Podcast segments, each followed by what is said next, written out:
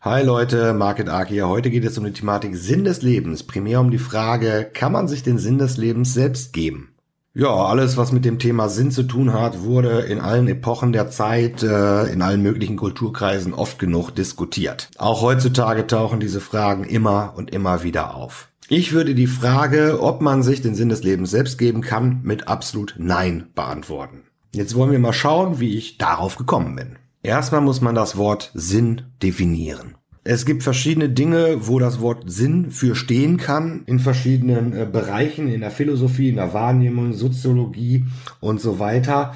Ähm, ich habe mir die ganzen Sachen mal so ein Stück weit durchgelesen, auch hier bei Wikipedia, ein bisschen rumgegoogelt und so weiter. Ich bin letztendlich zu dem Ergebnis gekommen, dass beispielsweise die fünf Sinne damit natürlich absolut nichts zu tun haben. Die kann man halt nicht in Kontext bringen mit der Frage, nach dem Sinn des Lebens. Letztendlich fällt alles raus, außer halt eine einzige Sache. Sinn im Sinne von Zweck, ja, im Sinne von Intention, im Sinne von Absicht, im Sinne von Ziel. Ja, und wenn man jetzt auf diese Definition gekommen ist äh, vom Wort Sinn, äh, dann kann man sich die Frage wieder stellen, kann man sich den Sinn des Lebens selbst geben? Und ich sagte, wie zum Anfang schon, nein. Also, wenn man sich den Sinn des Lebens selbst geben wollte, dann hätte man sich selbst zeugen müssen. Man hätte sich irgendwie initiieren müssen. Man müsste vor sich selbst schon da gewesen sein. Das ist beispielsweise wie mit einem Stuhl. Wenn ich jetzt einen Stuhl bauen würde, dann hätte das unter Umständen die Absicht oder den Sinn oder den Zweck, dass ich drauf sitzen kann. Oder dass ich ihn verkaufen kann und damit Geld mache. Oder irgendwie etwas anderes. Jedenfalls ist dieser Sinn, Zweck, die Intention dahinter da, bevor der Stuhl überhaupt existiert. Bloß wegen dieses Zwecks, wegen dieses Sinns existiert der Stuhl irgendwann. Man denkt sich, au, ich möchte irgendwie etwas haben, worauf ich sitzen kann. Jetzt baue ich mir einen Stuhl. Dann ist Sinn und Zweck, ja, ich möchte drauf sitzen oder es verkaufen, was auch immer, erst da.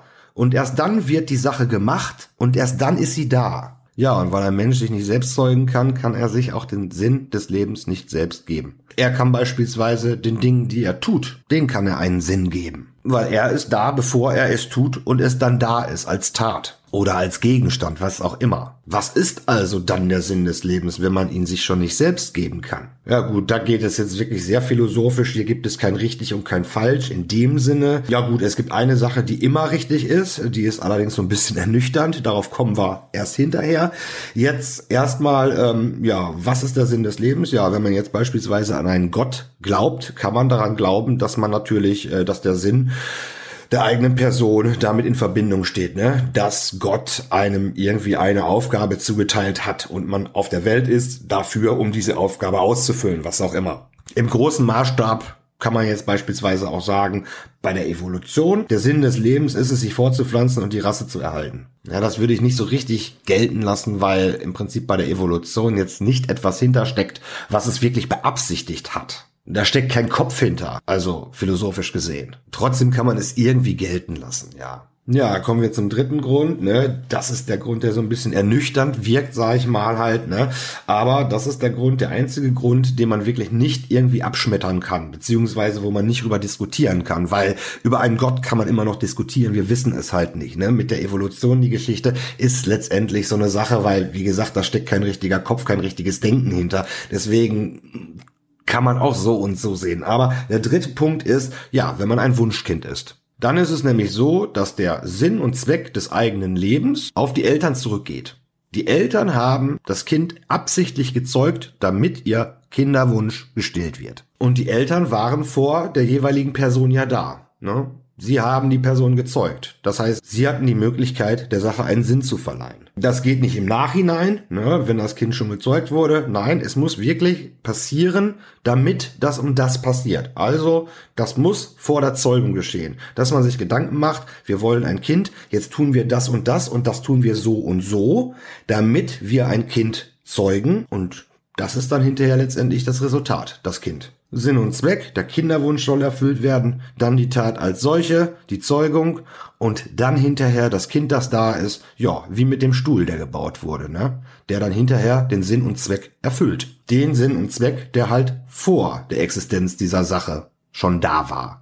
Da gewesen sein muss. Ja, wie gesagt, man kann den Sachen einen Sinn geben, die man tut, aber nicht die Sachen, die schon passiert sind. Man muss wirklich äh, an eine Sache rangehen, so, ich mache das jetzt mit der und der Absicht und dann steht am Ende das Resultat. Nur dann geht das wirklich auf, dieses Konzept. Es kann kein Zufallskonzept sein. Zufälligerweise, also durch Zufall, passiert nie etwas, was einen Sinn letztendlich für sich beansprucht. Das muss immer durchdacht und geplant sein. Noch eine andere Sache ist, dass, äh, ja, ich glaube, den Menschen geht es gar nicht so sehr um dieses Wort Sinn. Äh, sie suchen eigentlich, sie verwenden das Wort eigentlich einfach falsch, ja. Sie suchen nicht nach dem Sinn, sondern sie suchen nach der Erfüllung. Sie verwenden nur immer das Wort Sinn. Und ähm, das Wort ist einfach falsch gewählt. Sinn des Lebens, dieses Wort wird eigentlich meistens falsch verwendet. Das ist das Problem bei der ganzen Geschichte.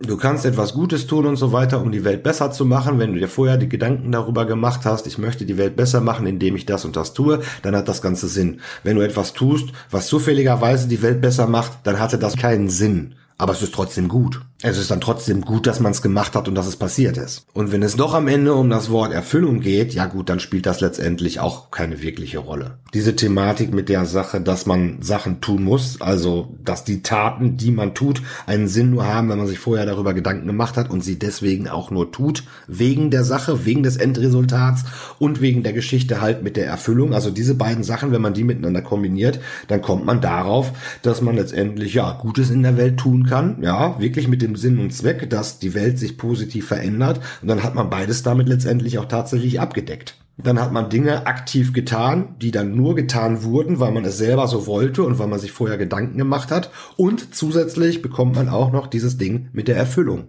weil es einen erfüllt. Das ist zwar dann nicht der Sinn des eigenen Lebens, was man sich, den man sich nicht geben kann, ja, aber es ist eigentlich viel besser als das. Also, scheiß auf den Sinn des Lebens, wen juckt das Ganze halt, ne? Sorry an die Gläubigen und so weiter halt, ne? Aber ansonsten, scheiß drauf auf den Sinn des Lebens, gebt den Dingen, die ihr tut, gebt denen einen Sinn, sucht darüber Erfüllung, macht die Welt besser und damit ist alles in Ordnung. Liebe Grüße, danke.